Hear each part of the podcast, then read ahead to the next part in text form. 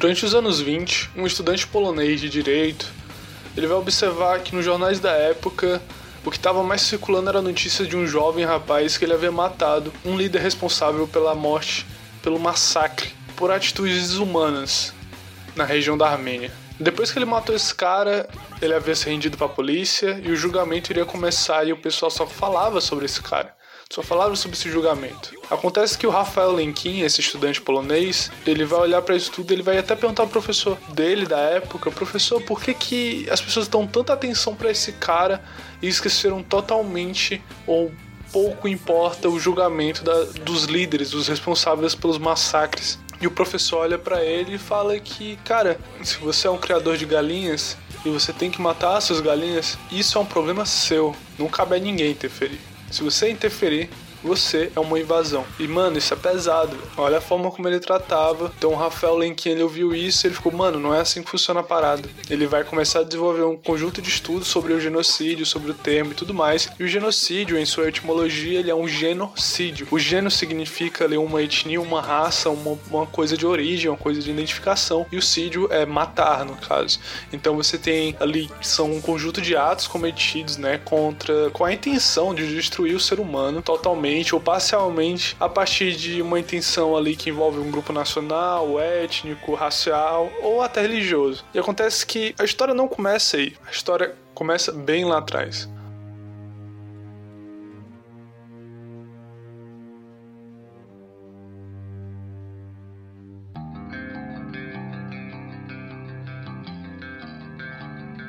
Cara, sempre quando a gente vai estudar história, a gente está estudando a relação do espaço ali, né? O espaço geográfico com o tempo em que está situado, né? Seja 2015 ou 1300 a.C. Mas a relação do homem com essas duas coisinhas, ela é muito importante. E por que, que eu tô falando isso? Porque o genocídio armênio, ele vai acontecer na região do Cáucaso, ali vizinho ao Mar Negro. Se você pegar o mapinha, vai ficar muito top, porque você vai ver onde é que ele fica ali mais ou menos, do ladinho do Azerbaijão, debaixo da Geórgia e tudo mais. É uns países país meio distante da nossa realidade? É, mas faz parte, cara, a gente entende. E a etnia armênia, por exemplo, ela vai habitar essa região há muito tempo. Tanto que eles se dizem os seus primeiros povos cristãos e tudo mais. E, ah, é, o que é importante lembrar é que nessa região não existe só os armênios cristãos que foram vítimas dessa parada toda que a gente vai falar. Os gregos, os assírios e os povos curdos, que também são uns povos um pouco mais. realmente são mais minorias do que os armênios, eles são povos mais isolados, em aldeias mais isoladas ainda que viviam, que viviam ali nas montanhas e tudo mais, eles vão tudo pertencer ao Império Otomano. Mas já não bastava os armênios estarem sob o domínio do Império, desse Império todo, o Império Otomano, desde o século XVI, eles tinham que conviver com seu território constantemente sendo disputado entre o Império Otomano e o Império Russo, cara. Mas isso é só uma peça desse problemão todo. Por quê? Porque o Império Otomano ele era multiétnico, ou seja, havia turcos, gregos, é, assírios, armênios e curdos na região. Era muita galera misturada misturada. Inclusive, muitos armênios em posições de destaque na política e na sociedade daquelas regiões. Mas o que de fato sempre gerou um certo atrito era esse domínio do Império Turco sobre a Armênia, que tinha uma parada geográfica ali de controle de fronteiras e a própria independência mesmo do povo armênio. Eles queriam cair fora do poder ali do Império Otomano. Mas acontece que um belo dia, um sultão chamado Abdulhamid II, ele vai liderar o Império Turco Otomano, cara. Ah, e caso você não saiba o que diabo diabo seja um sultão, porque eu provavelmente não sabia. E é como se fosse literalmente um imperador mesmo. Só que tem tá mais ligado com a origem islâmica de ser um imperador. É um pouco mais religiosa a função. Mas foi com esse cara aí, o Abdulhamid II, que vai rolar os primeiros ataques à população armênia, cara.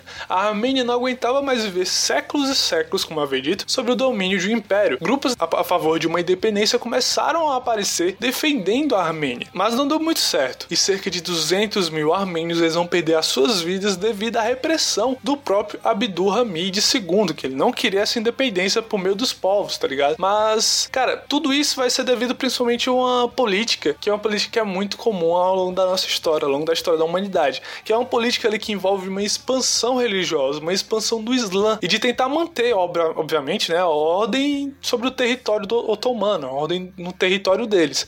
Além dessa palhaçada toda por parte desse imperador que tinha um bigodão enorme e muito otário também, é preciso lembrar que a gente está no cenário pré-guerra, ou seja, onde vários países eles vão estar tá ali com a bundinha, olha, piu-piu, trancada, meu chapa, porque qualquer coisa que fosse rolar podia encadear uma guerra enorme. E o Império Turco Otomano possuía também, além do medo da guerra, uma dívida externa enorme, cara. Os caras estavam endividados até a garganta, mano. Então, assim, existia uma bomba relógio dentro do próprio Império. Ele estava em crise e precisava ser reformulado, principalmente antes de uma guerra mundial começar, cara. E nesse ambiente, né, vai surgir tanto uma proposta de uma nova liderança, quanto os jovens turcos vão ser literalmente jovens turcos que ficaram conhecidos como aqueles turcos que tinham é, ido estudar na Alemanha, que era um, um parceiro ali da, do Império Turco Otomano, e voltaram com umas ideias mais modernizantes para o próprio Império. E vai rolar uma queda até desse antigo imperador, em 1909, do antigo Abdulhamid II. É, e vai dar lugar ao quê? Para esses próprios jovens. Eles vão chegar ali e vão dizer: não, a gente é o futuro do Império. A gente vai colocar o Império para frente. Até a própria população armênia vai comemorar essa queda do Abdulhamid II, porque parecia realmente uma vitória. O cara tinha tacado de pau na população armênia e ele tinha caído. E pra uma galera que se dizia mais moderna. Mas o que eles não sabiam, velho, era que, como sempre na história, a maioria desses acontecimentos é uma fachada enorme.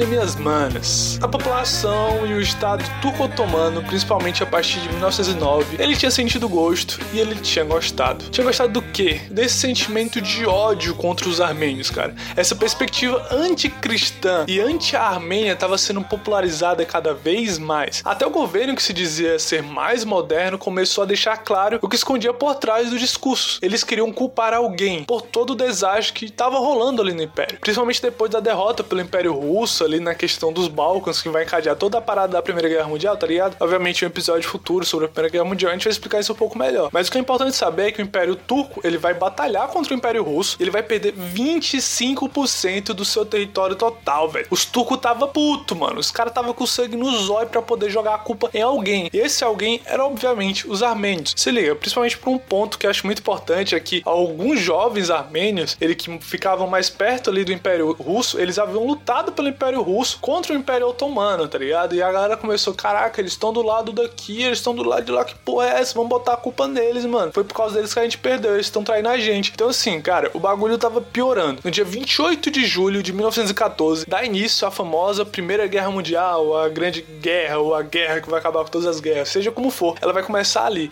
E com ela um enorme esquema arquitetado contra os armênios. O Império Turco-Otomano havia se aliado com o Império Alemão, né? Como a gente sabe, blá blá blá, com o Império Alemão e com o Império Austro-Húngaro, e o foco deles era principalmente não só lutar ali na guerra e tudo mais, era manter o seu território ali do Império e também manter o poder que ele tava, estava desgastado, tá ligado? Eles estavam na merda, então eles queriam manter o que já tinha. E para isso, em primeiro lugar, é importante a gente saber que a população armênia nunca foi, cara, isso é muito importante da gente se ligar, então presta atenção. A população armênia, ela nunca foi, de certa forma, obrigada a se alistar pelo exército otomano. Nunca foi. Você se alistava se você quiser, você só pagava uma multa e pronto, se embora vai para casa, fazer uma tapioquinha lá, um cuscuz, seja feliz, velho. Mas quando começou essa guerra, os imperadores ali da época, eles vão colocar na mesa diversos objetivos a serem cumpridos.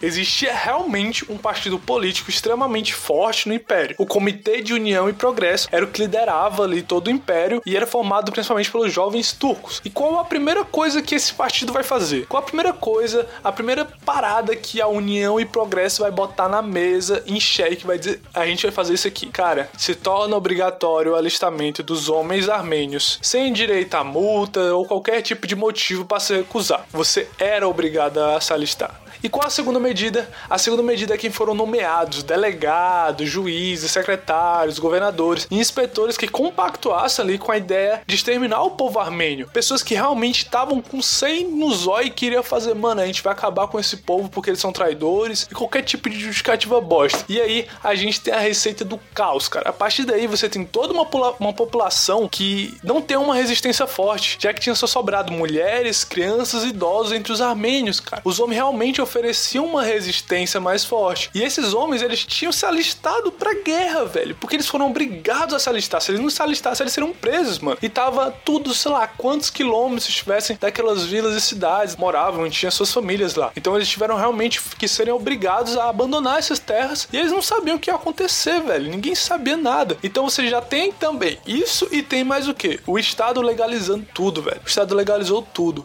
A partir do momento em que foram nomeadas essas pessoas para cargo de justiça e ordem, é, fudeu, velho. Não tem o que fazer. Tava na lei que os armênios tinham que se curvar perante ao império.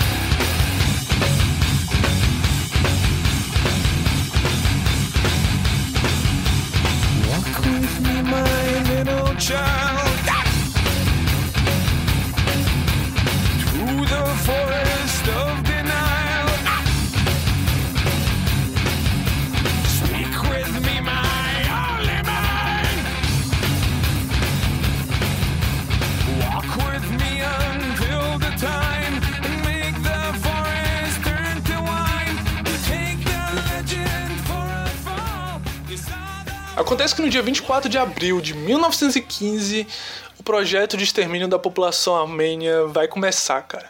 Primeiro, cerca de 250 intelectuais da época ali, os armênios, e isso tendo como base esse, esse valor, esse número, principalmente aqueles que moravam na antiga capital, Constantinopla, que era conhecido como Constantinopla, e hoje é a atual Istambul, né? Eles vão ser presos, cara. No meio ali havia escritores e qualquer pessoa que pudesse dar voz e destaque ali para aquela opressão, tá ligado? Que pudesse ser voz pros, pros povos armênios, incluído tá um pai do baterista da banda do System of a Down. Ele, o pai não, o avô, perdão. É, o avô do baterista do System of a Down, ele tá nessa, nesse meio todo, mas ainda a gente vai chegar nessa parte, então relaxa. Então em seguida, depois desse pontinho aí que eu citei para vocês, é o que vai acontecer. Depois dessa galera ter sido presa, muitos deles vão ser executados por ali mesmo, na cidade de Constantinopla e foda-se, nas ruas, é, nos quartéis generais, não importava. Mas realmente outras pessoas foram presas, foram encaminhados a campos de trabalho forçado, campo de concentração mesmo. Em seguida, a gente tem um exército imperial ele vai começar a fazer o que, cara? Ele vai começar a ir de vila em vila,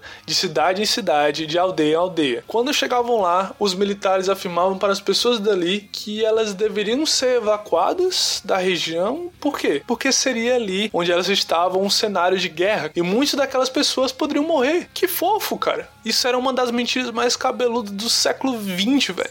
Algumas localidades que se negaram até aí foram as que sofreram primeiro com assassinatos, estupros e até enforcamentos, cara. Muitas pessoas foram enforcadas, muitas pessoas foram crucificadas logo de início dentro das suas próprias aldeias, enquanto as aldeias estavam ali, as casas haviam sido queimadas e aqueles que tipo se rendiam, né? É, primeiro eles realmente eles caíram na lábia do, do exército, é, eles haviam sido convencidos, convencidos a tipo assim pega suas paradas e vamos pra, vamos pra cá, mano. O destino era a cidade de Alepo, mano. Cidade muito importante, né? Que ali da região do Cáucaso, principalmente na Síria. O que, segundo o Google Maps, que eu dei uma pesquisadinha, não vou mentir pra vocês, que eu não sei de cabeça, se você souber de cabeça, por favor, me manda seu nome no Instagram, no arroba cheio das histórias, que eu te dou um prêmio, cara. Eu te dou meu minha. Tudo que você quiser eu te dou, mano. Pois é. Mas assim, é, da cidade principal ali, da região principal de, da Armênia até a cidade de Alepo, a pé dá oito. A pé, como se tivesse diferença, né? Calhau de avião, de carro, mas Mas enfim, é, a distância é 815 quilômetros, velho. Eles percorreram isso a pé, mano. 815 quilômetros a pé, velho. Você pode ser o maior crossfiteiro do mundo, você não vai fazer isso. Depois de reunidos nessa cidade, mano, depois que eles chegaram em Alepo, cara, as pessoas eram obrigadas a marcharem pelo deserto de Del Ezor. É, essa marcha, mano, ela ficou conhecida como a Marcha da Morte. E é um dos piores eventos, assim, da humanidade, tá ligado? Eu não tenho o que dizer. Os militares, eles mentiam dizendo que no fim do deserto haveria um acampamento de refugiados em que eles cuidariam dos armênios. Mas durante essa enorme caminhada, as pessoas não tinham comida, não tinham água, quem oferecia resistência era morto pelos militares, pelos próprios militares. Muitas mulheres e crianças, elas eram vendidas para alguns povos nômades ali da região. O próprio Estado, o próprio governo é, turco-otomano, ele, devia, ele havia declarado que em certos acordos ali com esses povos nômades, principalmente alguns curdos, não todos, mas alguns curdos, que eles, se eles matassem a população de uma determinada aldeia, eles poderiam ficar com a aldeia para eles, com tudo que tivesse ali para eles, tá ligado? Olha o nível de acordo dos caras, tá ligado? O que vai acontecer muito é que vai ser muitas mulheres e,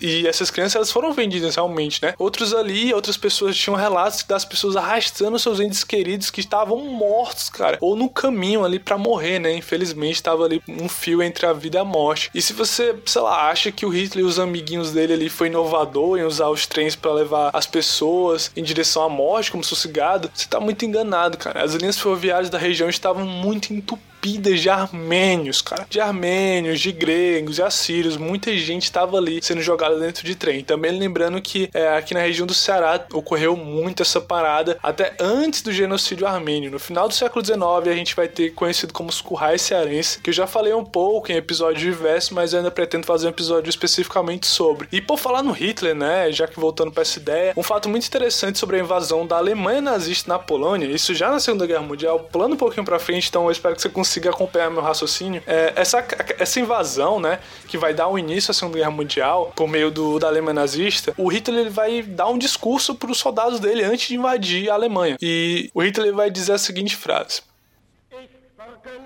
Afinal, quem se lembra hoje do extermínio dos armênios?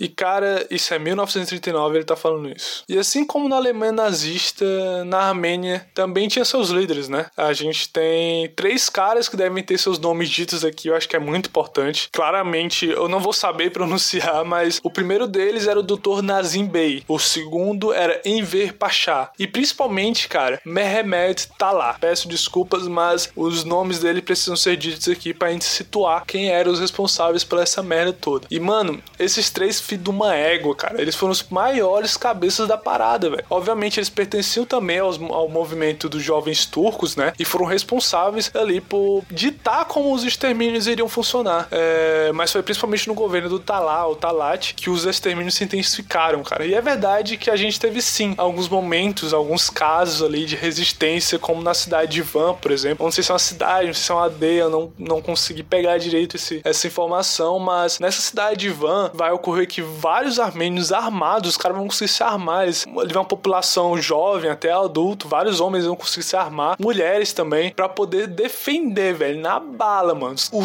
o, exército turco chegou lá, eles foram recebidos na bala, pivete. Os manos resistiram vários dias até eles serem resgatados por um batalhão russo. A Rússia também tava invadindo assim por um certo lado, né? Primeira Guerra Mundial. Era o Império Russo, principalmente contra o Império Turco-Otomano. Então um certo batalhão russo vai conseguir resgatar essas pessoas daquela região. Mas, infelizmente, né? São casos que são exceções e comprovam a regra, né? Porque infelizmente foram poucos aqueles que conseguiram é, se salvar de fato. De acordo com cartas dos próprios oficiais do exército otomano em uma aldeia, cerca de 3 mil armênios foram amarrados em diversos troncos de árvores e logo depois eles foram queimados vivos pelo próprio exército. Outras cartas dos próprios oficiais do império afirmavam que diversos barcos eles eram enchidos de pessoas amarradas vivas ainda e diziam que esses barcos iriam para o Iraque, a região do Iraque, ali iam passar pelo rio Eufrates e tudo mais. Mas quando eles chegavam, todos esses barcos estavam chegando no seu destino, era visto que mais da metade das pessoas haviam sido desaparecidas, cara. Obviamente, elas haviam sido jogadas no Mar Negro. Além disso, perdemos as contas de outros seres humanos que foram mortos por overdose, gases tóxicos e tortura.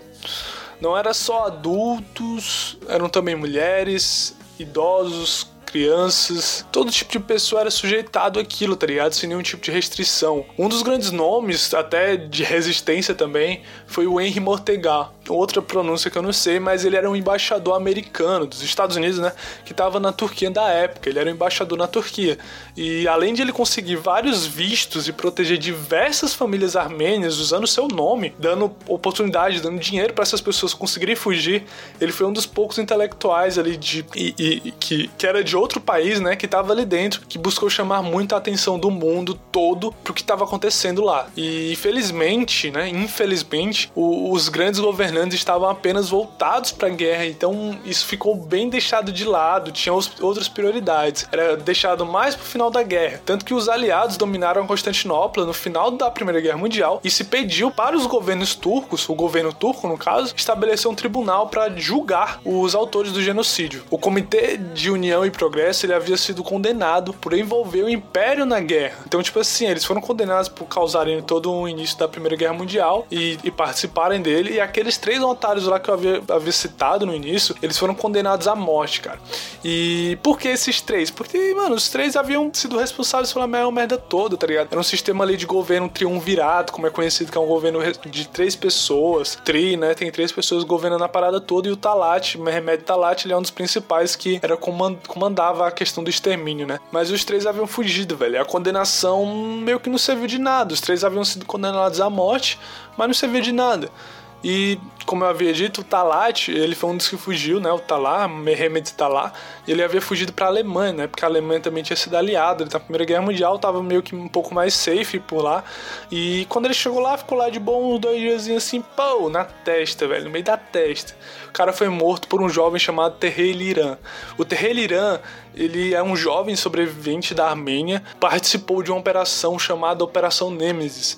Ou seja, era uma operação que tinha um intuito ali, uma tentativa de vingança, de buscar justiça por parte de alguns jovens sobreviventes armênios, que resultou na morte de dois desses três principais líderes, né? Da União e do Progresso, do, do Partido da União e Progresso. O, os políticos otomanos, por exemplo, eles haviam estabelecido leis de deportação e exílio, cara, a população armênia é, durante a época. Então muita gente acabou sendo. sofreu, como é conhecido hoje em dia, como diáspora. Muita gente foi obrigada a sair da sua terra natal, tanto que veio para Armênio aqui no Rio de Janeiro, aqui em Salvador, aqui, como eu digo, é Brasil, né? No Brasil total, na Argentina, nos Estados Unidos na França, na África. Mano, todo canto foi para Armênio. A galera tava realmente fugindo e foi sendo deportada também, né? Os poucos que conseguiram sobreviver. E com dados concretos mesmo, tá ligado? A gente tem uma estimativa de que na época viviam-se um pouco mais de 2 milhões de pessoas, 2 milhões de armênios, armênios mesmo. E que são dados oficiais sobre a quantidade de mortes, cerca de 1 milhão e meio de armênios cristãos foram mortos e 490 mil gregos, otomanos, também assírios e curdos ali da região ao redor, eles também foram mortos. Cara, é um bagulho muito desumano que vai acontecer entre o ano de 1915 até 1923, em que a gente vai ter a criação da República da Turquia. E por que mesmo que depois do final da Guerra Mundial, né, a gente ainda vai ter isso durando até 1923, porque eles, beleza, eles foram julgados antes disso, mas a população turca muitas pessoas ainda praticavam esse tipo de a continuação do genocídio, cara. Com as próprias pessoas que tinham, sobrevivido, muita gente ainda era assassinada, muita gente estava sendo crucificada no meio do deserto. Então foi uma situação muito complicada e eu me lembro até de um, de um relato que eu tava lendo de uma criança, de um adolescente sobrevivente, né? Ele fala que o, o, teve um momento no meio do deserto, no meio desse tráfico do deserto, em que alguns oficiais pediram para um, várias famílias, várias pessoas que estavam ali irem de um ponto a outro com um corte no pé que estava sangrando bastante, mas eles prometeram para essas pessoas que quando elas chegassem nesse ponto, por exemplo, nesse ponto B, é, essas pessoas seriam realmente salvas, iam oferecer comida e água, mesmo com um corte no pé. Então as pessoas iam sangrando até lá e elas já estavam muito famintas, já estavam com muita sede. Então essas pessoas que conseguiram chegar lá, né, de tanto sangrar no meio do deserto, assim que elas chegaram, elas se depararam com o exército, alguns militares rindo da situação delas e elas foram enforcadas ali assim que chegaram, tá ligado? Inclusive, existe relato, não, é, não sei se é verdade também, porque não fala muito sobre isso, mas o playboy lá da vida, o Don Bizarre, ele, a família dele foi uma dessas famílias que foi crucificada na região.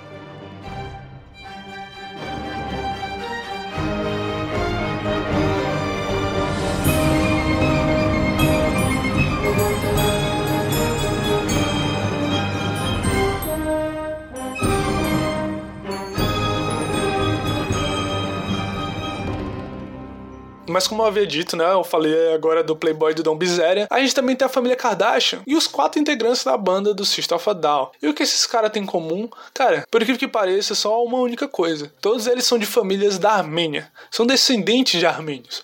Mas não só isso. Eles e mais alguns outros artistas e celebridades ali têm um constante ativismo pela luta do reconhecimento do que rolou com o país de origem deles. Tudo isso porque, durante o genocídio de cerca de um milhão e meio de pessoas, né, houve uma diáspora armênia e muitas dessas famílias elas vão se refugiar em diversos países ao redor do mundo. Tudo isso como eu havia dito. Mas hoje a gente vai falar especificamente sobre o System of a Down, porque particularmente eles são os mais brabo ali na militância atual a favor desse reconhecimento. E a parada toda, meu caro ouvinte, de você nunca ter estudado o genocídio armênio e tá vendo aqui pela primeira vez, ou tá vendo mais aprofundado, que foi esse genocídio do século XX, tem uma razão. A maioria dos países demoraram décadas para reconhecer os crimes que ocorreram durante esse período. E o pior, o atual governo da Turquia, que é o que restou ali do Império Turco Otomano, ele não reconhece que houve genocídio e segundo eles, o que aconteceu foram que essas pessoas morreram vítimas de conflitos entre eles e o Império Russo, vítimas de uma guerra inevitável. Elas são só vítimas que morreram ali como se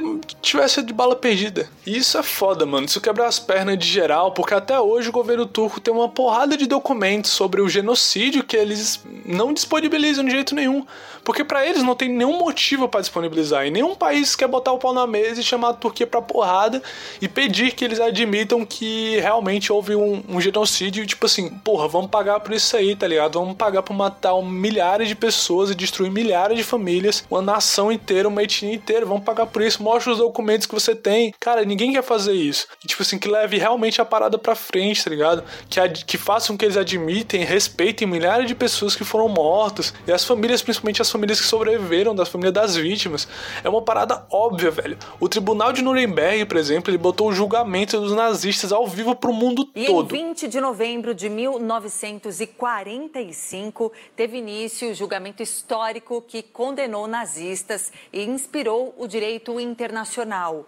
Agora, a Alemanha lembra os 75 anos do Tribunal de Nuremberg, em meio a um crescimento da extrema-direita. O Tribunal Internacional de Nuremberg foi instalado pouco depois do fim da Segunda Guerra Mundial, com nazistas de alta patente no banco dos réus.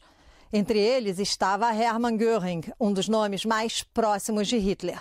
Organizado pelos aliados, Estados Unidos, França, Reino Unido e União Soviética, foi o primeiro tribunal internacional da história e serviu de base para a criação do Tribunal Penal Internacional em Haia, que julga crimes de genocídio e contra a humanidade. E até hoje não existiu mesmo por parte da Turquia. Nem o mesmo, o mínimo não existiu. Mesmo várias pessoas do alto escalão ali do Estado, do próprio Estado otomano, admitindo a merda, eles não admitem. O Estado total assim não admite que houve genocídio. E aí que entra o papel importantíssimo do System of Down, do Sword. Por mais que você não curta muito essas músicas pesadas que você tá ouvindo, essas gritarias que para você às vezes não tem nenhum sentido, mas que estão presentes hoje aqui, é importante você saber uma coisa. Uma coisa é fato, não tem como discutir a maioria dessas músicas, elas falam que muitos querem esquecer, cara. E esse é um dos maiores trabalhos da história, falar o que a sociedade quer esquecer. Muitos países vieram reconhecer como genocídio, mais de um século depois. Tudo isso para poder manter né, as boas relações com os turcos. Tudo isso é diplomacia, é uma certa politicagem ali de fundo. E isso efetiva traz à tona o trabalho do Sod e também dos outros sobreviventes, né, e descendentes de armênios. Porque assim, a música conecta a gente. Isso eu não preciso falar muito sobre. Você com certeza já se arrepiou ouvindo algo, cantou junto e dançou também. Mas além disso, a música evoca uma parada na gente que em muitas situações leva a reflexões e tentar entender, de certa forma, o X da questão. Ela cria algo dentro da gente e faz com que a gente tenha uma vontade enorme de saber o motivo de algo. Cria na gente um sentido de busca, um sentido de duvidar e questionar a parada toda, tá ligado? É um bagulho bem filosófico, mas que você tá aí, tipo, me ouvindo agora, você com certeza já passou por isso. E o Sword, por exemplo, desde o início da sua carreira, eles estão fazendo isso. No primeiro disco tem a música Pluck,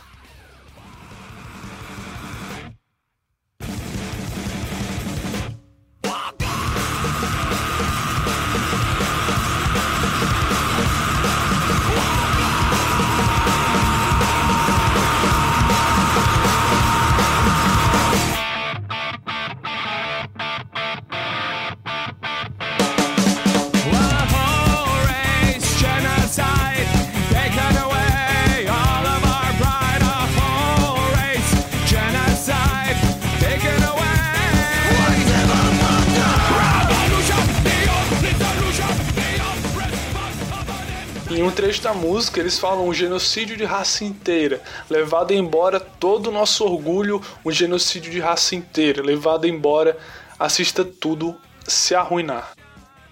Cara, eles já lançam críticas pesadas sobre os governantes americanos, principalmente, que eles ficam assistindo um genocídio todo, eles não fazem nada, cara. Eles só se mexem para genocídios que interessam ele, eles de alguma forma, que envolve petróleo, que envolve alguma decisão política. Principalmente no caso dos Estados Unidos, em que boa parte do tempo, demorando um século, mais de um século para poder assumir é, a parada que envolve realmente um genocídio, é, por conta de acordos militares que eles tinham com empresas privadas da Turquia. Então você já vai entendendo aí como é que funciona. E, por exemplo, em 2005, é, o Sword ele vai realizar um show beneficente denominado Souls, ou em tradução livre ali seriam almas, né? É, dez anos depois, em 2015, eles vão realizar um show na Armênia de graça, velho. Além de ser um show beneficente ali para ajudar, ajuda quem pode e tudo mais. E o mais louco é que foi no dia em que faziam 100 anos no início do genocídio. Então, na mesma região ali perto dali, isso é um fato muito curioso e muito interessante, é que vai rolar a canonização das 1,5 milhões de armênios vítimas ali do genocídio. E isso tudo foi transmitido na TV, momentos antes do show, do próprio System ter começado. Então você tinha uma galera que vai ver o show e na região ali onde eles estavam, eles vão ver a missa, eles vão ver toda a celebração de transformação e tudo mais, em que eles estavam transformando as vítimas em santos, cara.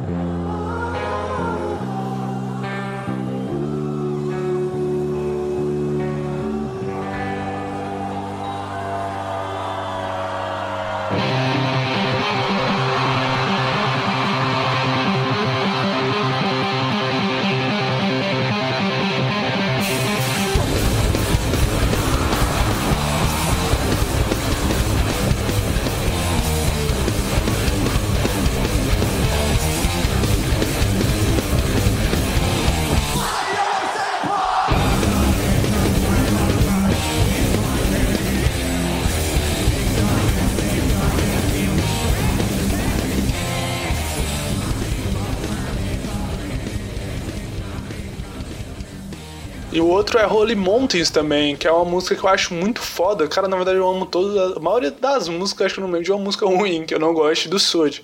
Mas no Holy Mountains, que é uma música muito linda, é, eles falam, tipo, traduzida, né? Eles falam: você pode sentir sua presença assombrada, você pode sentir sua presença assombrada.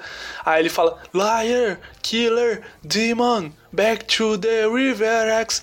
Ou seja, ele fala mentiroso, assassino, demônio, de volta ao rio Arax. O rio Arax que ele fala, que o vocalista fala, o rio Arax ele seria a divisa ali entre a Armênia, o rio que faz a fronteira entre a Armênia e a Turquia, tá ligado? Seu mentiroso, seu assassino, demônio, volte de volta para trás do rio Arax, volte para a Turquia, saia daqui. Muito foda.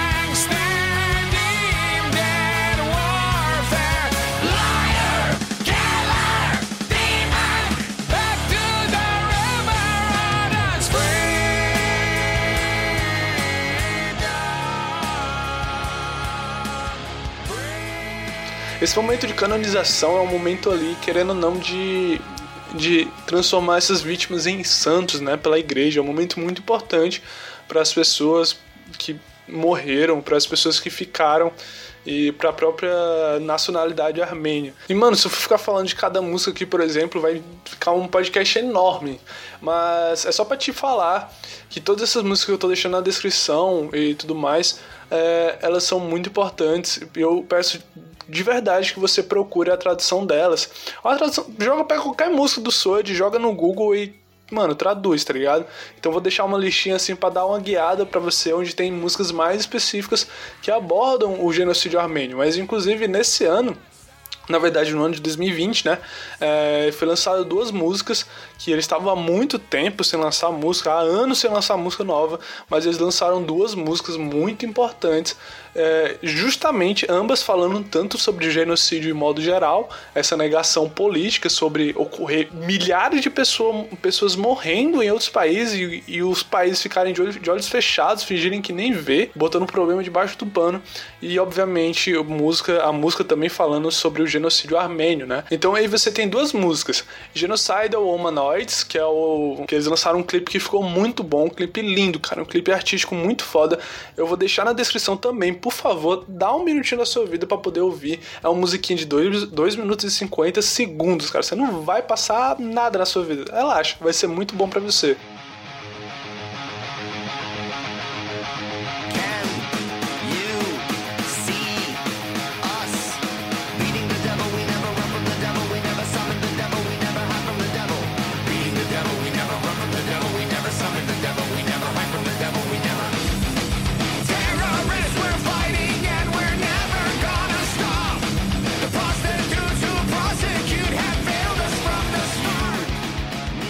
Outra música que é um pouco mais foda também, que é um pouco mais extensa e fala realmente um, sobre o genocídio armênio em específico, é o Protect the Land, que é um, o proteja literalmente a terra, né? Proteja a terra, proteja ali o território e fala dos protestos na Armênia atuais e tudo mais, fala sobre muita coisa. Então eu sugiro que você pegue ali cinco minutinhos da, da sua vida, traduza os vídeos, né?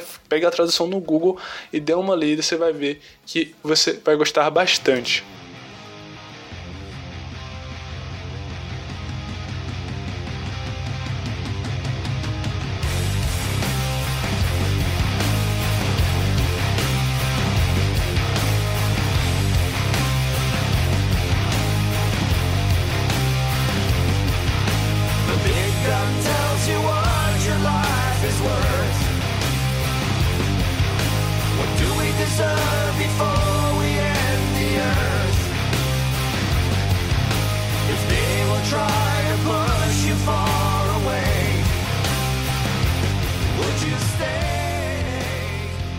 Mano, cada música tem um detalhe diferente. Eu deixarei algumas listadas aqui na descrição desse podcast, que é importante que você veja desse episódio, né? Pra não ficar maior do que já tá. Mas também deixarei o documentário chamado Screamers, que foi filmado durante a turnê da banda ao longo de vários países, onde eles constantemente eles vão realizar ali conscientizações e trabalhos de divulgação do próprio genocídio. A parada aqui é muito vasta e você pode ver melhor nesse documentário. Então eu peço que você veja, tá no YouTube de graça, você não precisa atrás de nada, é só jogar Screamers Screamers. Pode jogar lá no YouTube, tá legendado em português, ativa a legenda lá, tá safe, cara. Só ver, não tem desculpa, não vai doer, só assista, cara, é importante. E é, além desse trabalho, né, a parada que, é, que eu acho muito interessante, além do negacionismo do genocídio mais famoso do mundo, que é o Holocausto Judeu, a gente ainda tem um negacionismo de um genocídio em que dois terços de uma população foi morta, e boa parte desse negacionismo vem do próprio governo da Turquia, né? Tanto que a Alemanha admitiu e até hoje ela paga por isso em relação ao que o Hitler fez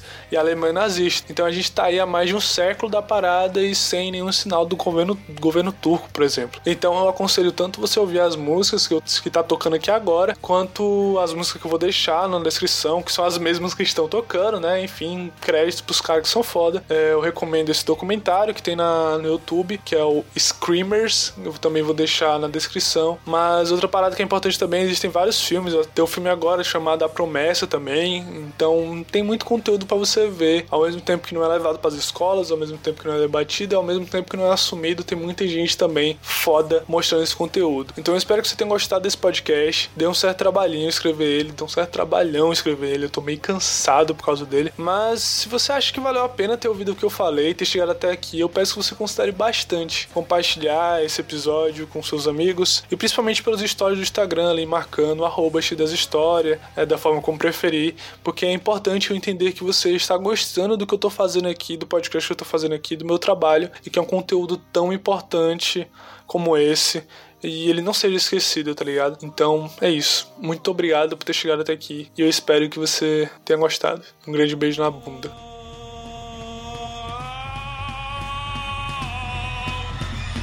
That's